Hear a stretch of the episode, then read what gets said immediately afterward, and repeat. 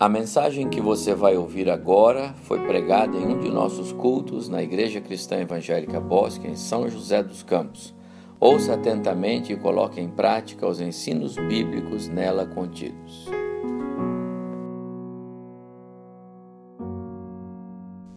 Glória a Deus nas alturas, paz na terra entre os homens.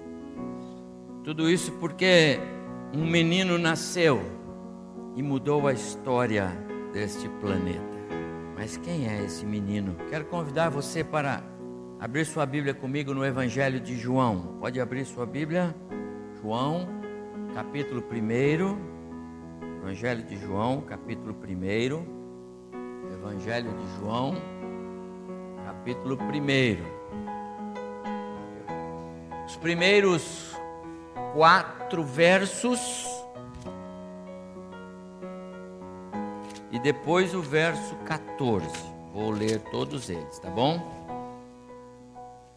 Escreveu assim o evangelista João: No princípio era o Verbo, e o Verbo estava com Deus, e o Verbo era Deus.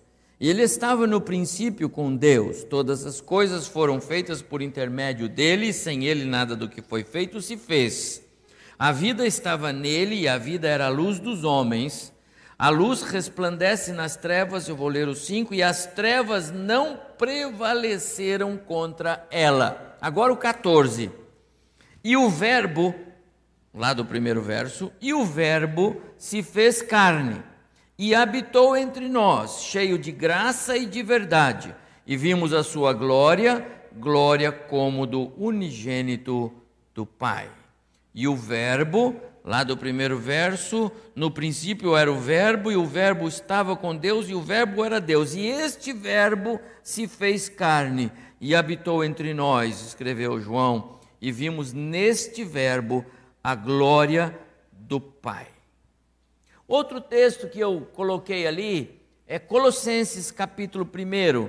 Então você pode folhear a sua Bíblia um pouquinho para frente, depois das cartas de Paulo a Romanos, Coríntios, Gálatas, Efésios, Filipenses e aí chegamos em Colossenses capítulo 1. Também alguns registros agora da parte do apóstolo Paulo em relação a este Jesus, o inigualável, mas ainda desconhecido por muitos.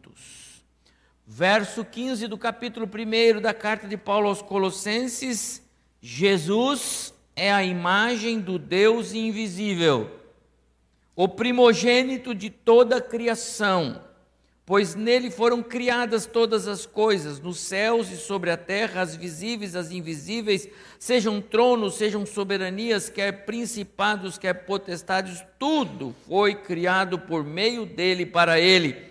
Ele é antes de todas as coisas, nele tudo subsiste. Ele é o cabeça do corpo da igreja, ele é o princípio, o primogênito de entre os mortos. para em todas as coisas ter a primazia, porque aprouve a Deus que nele residisse toda a plenitude, e que, havendo feito a paz pelo sangue da sua cruz, por meio dele reconciliasse consigo mesmo todas as coisas, quer sobre a terra, quer nos céus. Lemos aqui até o verso 20. Os discípulos, está lá o verso 27 do do capítulo 8 de Mateus, os discípulos, quando é, é, viram que Jesus silenciara a tempestade, estão lembrados? Jesus no barco com os seus discípulos e veio uma grande tempestade, ele dormia, e os discípulos pensando que iriam morrer porque a tempestade era enorme, e naquele contexto Jesus é acordado e ele se levanta e eles com uma palavra de ordem, ele acalma a tempestade, acalma os ventos, acalma as ondas e se faz grande bonança. E termina a narrativa de Mateus a respeito deste contexto que os discípulos, os discípulos ficaram impressionados. E eles perguntavam, perguntavam-se uns aos outros: quem é este que até os ventos e o mar lhe obedecem. Quem é este? Amados, esta pergunta ainda ecoa, viu? Ainda há bilhões de pessoas perguntando quem é este Jesus. Hoje pela manhã, o pastor Rubens, quando estava aqui compartilhando conosco a respeito das necessidades de evangelismo nas regiões é, é, interioranas do nosso país, referindo-se ao sertão nordestino. É, ele disse: chegamos em casas ali que as pessoas não sabem nem quem é Jesus. E quando você diz que ele é filho de Deus, as pessoas estranham porque não imaginam que Deus tem um filho e que esse filho chama Jesus e não conhecem nem o pai nem o filho. Amado, se ah, a igreja de Jesus é feita por bilhões de vidas, e de fato é, há também outros bilhões, e são muito maiores, que ainda nem sequer ouviram falar de Jesus. E há muitos que já ouviram, mas não sabem quem ele é. Uma coisa é certa: o mundo jamais resistiria em sua existência sem a pessoa de Jesus. A Bíblia nos ensina que ele era simplesmente um filho de um carpinteiro. Assim começa a história dele num berço humilde, numa cidade tão inexpressiva. Jesus, como todos nós sabemos, não tem nada escrito dele. E o que ele escreveu foi na areia e a, o mar apagou aquela ocasião em que uma mulher é trazida para ele em julgamento. Também, à luz do que nós consideramos ser é, socialmente relevante, Jesus não ocupou nenhum cargo.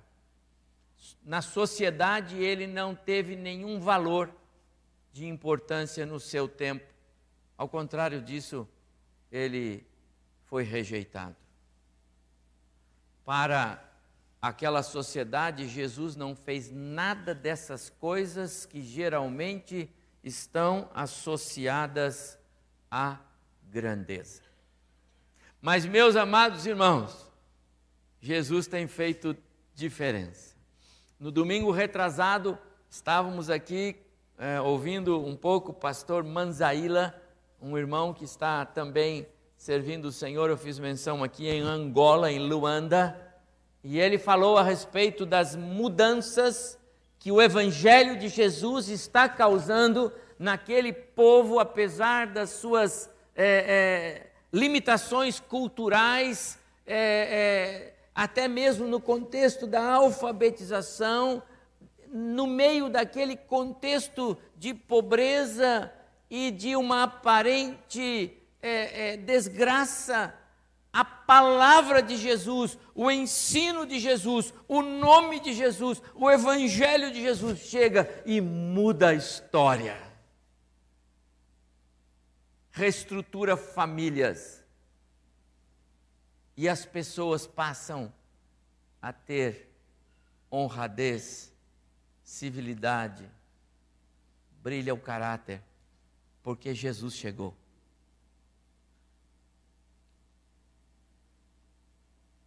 Nós lemos agora há pouco, no Evangelho de João, no, no princípio era o Verbo, e o Verbo estava com Deus, e o Verbo era Deus. Não foi assim que nós lemos? Ele estava no princípio com Deus e vai por aí afora.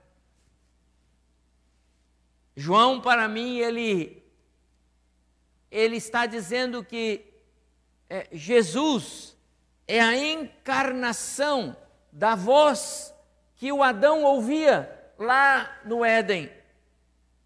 Quando chegou no verso 14, ele diz: aquele verbo, verbo é palavra, a palavra ouvida, a palavra que era ação, a palavra que criou, porque Deus disse: haja luz e houve luz.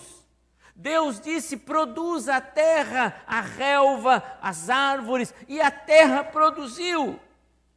Esta palavra de Deus, o verbo de Deus é ação. Esse verbo ele realiza. Esse verbo tem poder. A palavra de Deus, amados irmãos, é recheada de uma autoridade inigualável, incompreensível até para a mente humana.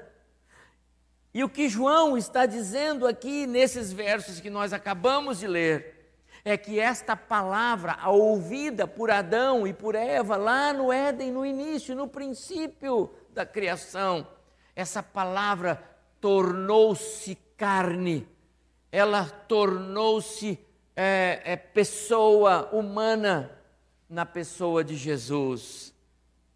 O Verbo é personificado. Jesus ele manifesta o eterno, a eternidade, porque diz aqui o verso primeiro que o Verbo estava no princípio com Deus. E nós sabemos que a ideia de princípio na Bíblia remonta-se à eternidade de Deus. O princípio de Deus é a sua eternidade. E Jesus estava lá. E o o João continua dizendo do Jesus do nosso Natal de hoje, que já cantamos e vamos cantar o mês inteiro, que nele todas as coisas foram criadas, e sem ele nada do que foi feito se fez, porque ele é o Criador, é Jesus, irmãos. E João continua dizendo: ele é a luz porque sem Jesus há trevas. Infelizmente, com todos os recursos que nós temos, é? e como nós somos expertos em promover recursos para caminhar à margem de Deus, então muitas pessoas, muitas famílias, o mundo sem Deus caminha nas trevas achando que tem luz, mas não tem luz, porque a luz é Jesus. O mesmo João, quando escreve nas suas cartas, ele diz: Deus é luz e nele não há trevas, porque ele é luz. E nós todos sabemos que quando você liga uma luz não tem trevas, nem que seja uma velinha. Uma vela pequena, não é uma velinha. Uma vela pequena, numa escuridão você viu agora aí na televisão quando foi, foi mostrado para nós o resgate daquele, daquele é, é, tripulante do avião que caiu na escuridão. Acharam o rapaz lá e com uma lanterna nele e falando com ele. Vocês viram esta cena e ele começa a chamar os seus companheiros de tripulação e, e uma única luz no meio daquela escuridão, naquele mato que não dava para enxergar um palmo na frente do, do nariz. E aí o, o, o, a gente via o camarada sendo resgatado, porque uma luzinha estava ali. Amados irmãos, essa é a ideia do Deus que nós temos, do Cristo que nos salvou. Ele é luz. Por isso é que na presença dele não há pecado, por isso que Adão e Eva tiveram que ser banidos da presença de Deus lá no Éden, quando eles pecaram. Porque ou a luz de Deus os consumia, ou a luz de Deus os lavava do pecado. E não era plano de Deus fazê-lo naquela hora, nem uma coisa e nem outra. Jesus faria isto na cruz, com amor, com graça, com misericórdia, com perdão, e ele fez. Ele é a luz que veio para iluminar o nosso caminho. Ele é a luz que veio para nos mostrar há pecado e pecado precisa de perdão, pecado precisa de reconhecimento, pecado precisa de é, de ser retirado. E só Deus pode fazer isso. Só Deus pode perdoar pecados. Jesus é tudo isso. E João diz no verso 14, eu estou lembrando o texto que lemos. E o Verbo se fez carne e habitou entre nós. João está registrando a, o nascimento de Cristo e os três anos de ministério em que ele viveu com Jesus e habitou entre nós. E nós vimos nele a glória, a expressão, a graça, a manifestação de Deus. João dá esse testemunho do nosso Jesus. Mas sabe, meus amados irmãos, para muita gente, Jesus ainda é desconhecido. Ainda é desconhecido. Essas características, essas, é, é, é, essas marcas bíblicas de Jesus não fazem parte ainda da, do conhecimento de muitos. Eu vou para o, o texto que eu li de Paulo também, rapidamente. Ele é a imagem do Deus invisível, verso 15 até o verso 20. Ele reflete o Pai.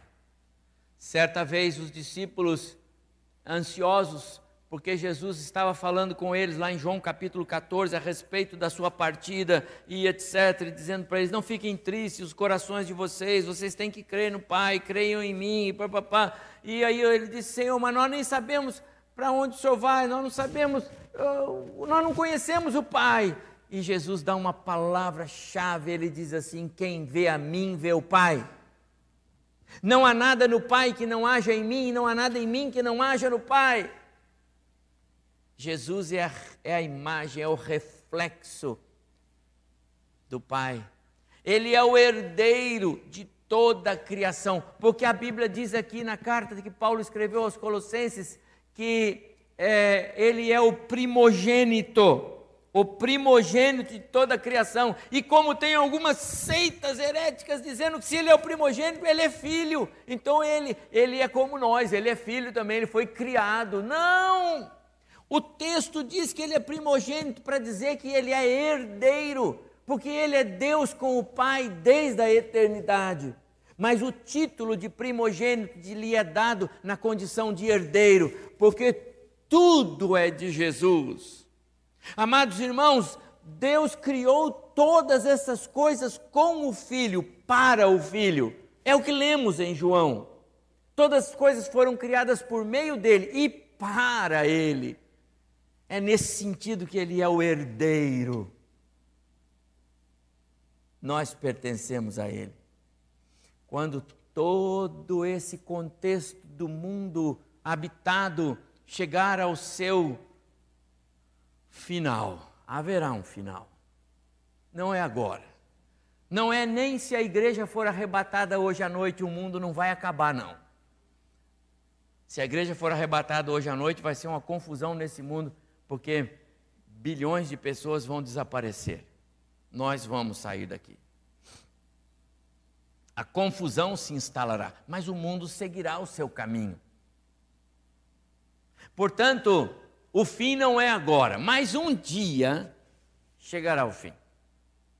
E quando chegar o fim, o filho vai dizer para o pai, conforme João escreveu: Pai, estão aqui todos aqueles que o Senhor me deu, e eu cuidei deles todos.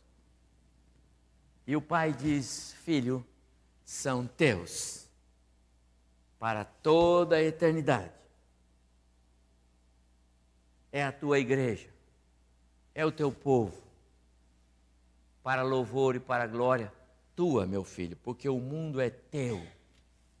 Amados irmãos, é Jesus o caminho. É Jesus o único caminho, a única verdade. A vida está nele. Ele é a luz dos homens. Ele é o herdeiro de todas as coisas. A ele glória, honra e louvor. Ele é a razão da criação. Ele é o próprio eterno. A eternidade está nele. Ele é o sustentador de tudo que existe, porque Paulo escreveu assim aqui nesse nesse texto que nós lemos que ele nele tudo subsiste. Ele é o governo, porque ele é a cabeça da igreja. Ele não é o governador, ele é o governo. Ele é o próprio governo da igreja. Ele é a expressão exata do Pai, Paulo fala sobre isso aqui. E o autor dos, da carta aos Hebreus também diz isto: ele é o próprio ofertante e a própria oferta, o reconciliador e a reconciliação. E o verso 20 diz assim: portanto, que eu li há pouco, portanto, por meio do Filho, esse é Jesus, o nosso Jesus do Natal, Deus resolveu trazer, é reconciliar, o universo de volta para si mesmo. Ele trouxe a paz por meio da morte de seu filho na cruz e assim trouxe de volta, reconciliou para si mesmo todas as coisas, tanto na terra como no céu. Amados irmãos, que preciosidade é Jesus para nós. Jesus vai chamar a atenção do mundo cristão ao longo dessas próximas semanas, você sabe disso. Para o comércio, Jesus é uma oportunidade ímpar agora no Natal. Vende o mês inteiro. De bolinhas, de luzinhas, aos mais caros presentes, aos, aos jantares, às ceias, aos é, mais gostosos pratos natalinos. Jesus vai ser lembrado por muita gente nesse contexto, mas, meus amados, Jesus é muito mais do que isso. Muito mais. Quem é Jesus? Eu quero concluir a minha palavra com algumas anotações. Primeiro, Jesus é aquele que na cruz fez a nossa reconciliação.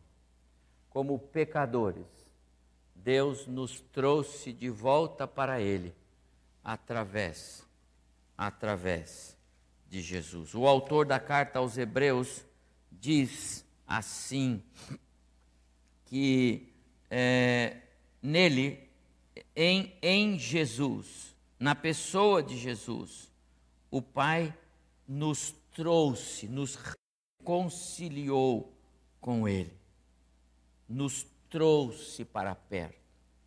Se o pecado nos afastou, Jesus nos trouxe. Assim como o pecado de um só homem, ou pelo pecado de um só homem, referindo-se a Adão, é, é, a morte entrou no mundo pelo ato de obediência de um só, Jesus, na cruz, a vida reinou novamente em seres humanos pecadores como nós.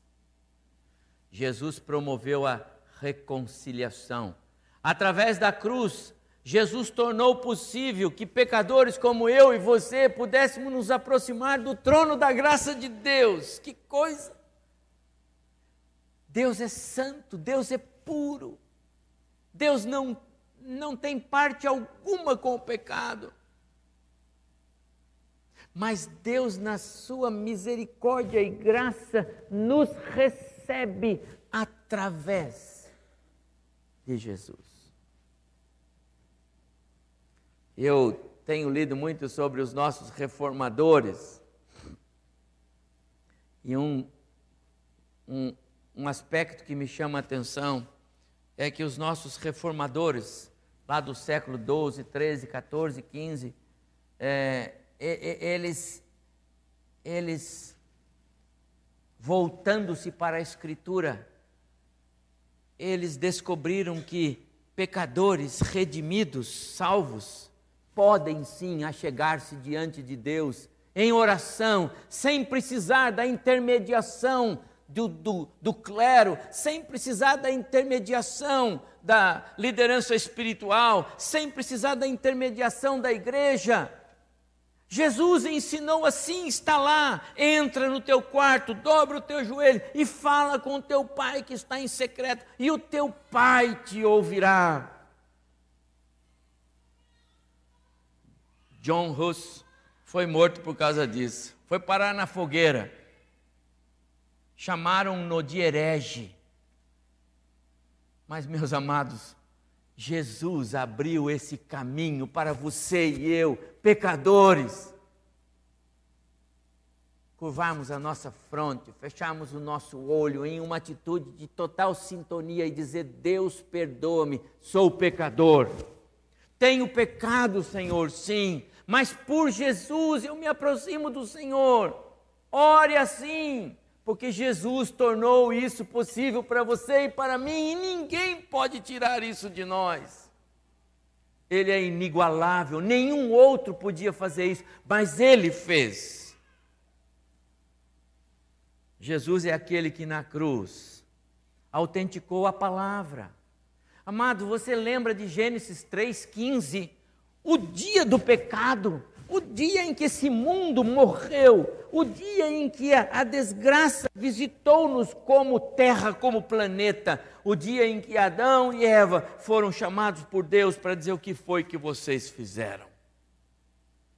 E naquela conversa de Deus, ele disse para a serpente, personificando ali Satanás: ele disse: o descendente da mulher esmagará a cabeça do seu descendente. E o seu descendente, referindo-se ao próprio Satanás, ferirá a cabeça do descendente da mulher. No dia em que o pecado entrou no mundo, essa promessa foi feita por Deus. E quem cumpriu esta promessa? Jesus o descendente da mulher, Jesus Cristo, o homem, Jesus Cristo, o Deus, o descendente da mulher, ferido, ferido e traspassado pelas nossas iniquidades, como escreveu Isaías no capítulo 53. O nosso Jesus, o descendente da mulher, esmagou a cabeça da serpente, referindo-se ao próprio Satanás, quando foi para a cruz e completou o plano salvífico a nosso favor. Nada mais agora pode mudar essa história. Bem que o diabo tentou, mas não conseguiu, porque Jesus foi obediente até a morte e morte de cruz, morreu no meu e no seu lugar, para que nós hoje pudéssemos estar aqui dizendo a Ele: ao Senhor toda a glória a honra, porque o Senhor cumpriu, cumpriu as Escrituras literalmente. Por isso nós somos salvos. Esse é o Jesus que as pessoas não conhecem. Esse é o Jesus que o mundo ainda está dizendo: quem é esse Jesus? Quem é? Como os discípulos do barco, mas quem é esse homem que até o mar e os ventos lhe obedecem? Esse homem é esse que na cruz fez tudo isso, mas por último, esse Jesus que na cruz morreu por nós ele é o único, amados irmãos e irmãs, que pode dar sentido à nossa breve e frágil carreira neste mundo. Só Jesus pode dar sentido aos lares. Há muitos lares vivendo, e muitos vivem até bem. Mas se não tiver Jesus, eu tenho que dizer isso porque é meu papel, eu sou pastor da palavra. Se não tiver Jesus, não tem sentido naquele lar. Pode até ter uma felicidade, pode até ter uma aparente alegria, mas não é toda alegria. Não é a alegria que vem do alto, não é a alegria de Deus, não é a alegria que não se é, é, é, sustenta é, é, diante das, das circunstâncias deste mundo não é uma paz que independe do contexto. Só a alegria e a paz de Cristo, como ele mesmo diz, elas independem do contexto. Jesus não disse assim? Deixo-vos a paz, a minha paz vos dou, não como o mundo dá. Então tem paz no mundo, tem alegria no mundo, tem prazer no mundo, tem, é claro que tem, mas não é aquela que Jesus dá. Aquela que Jesus dá é singular.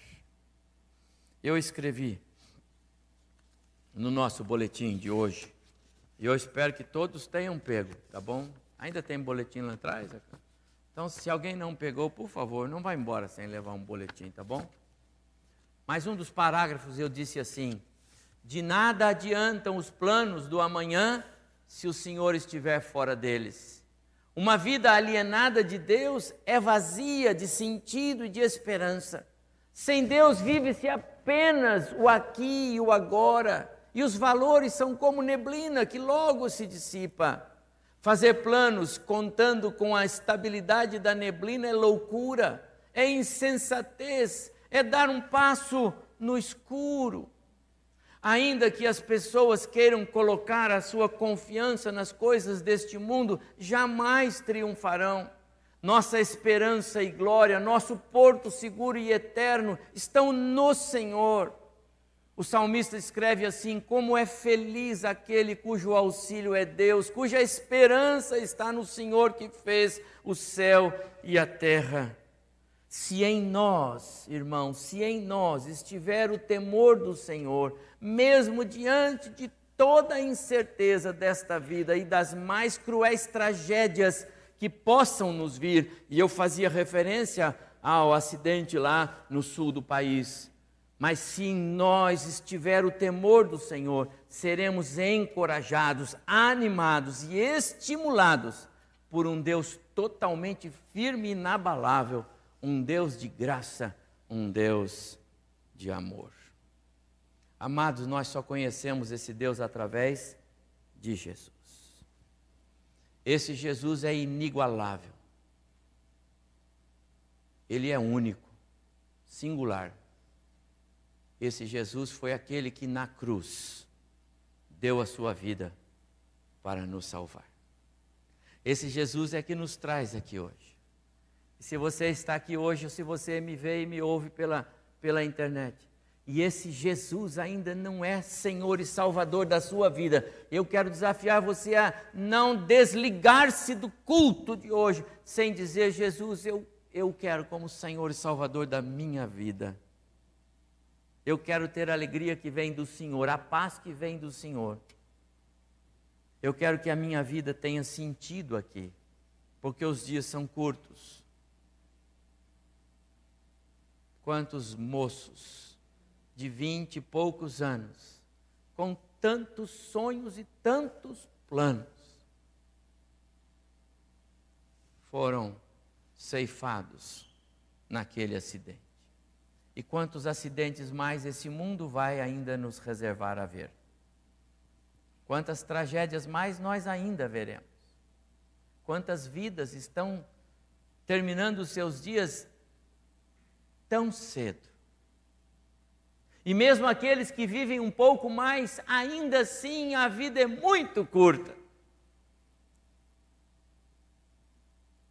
Nós precisamos de Jesus para que esses breves dias tenham sentido, para que a esperança de todos seja a eternidade com o Senhor.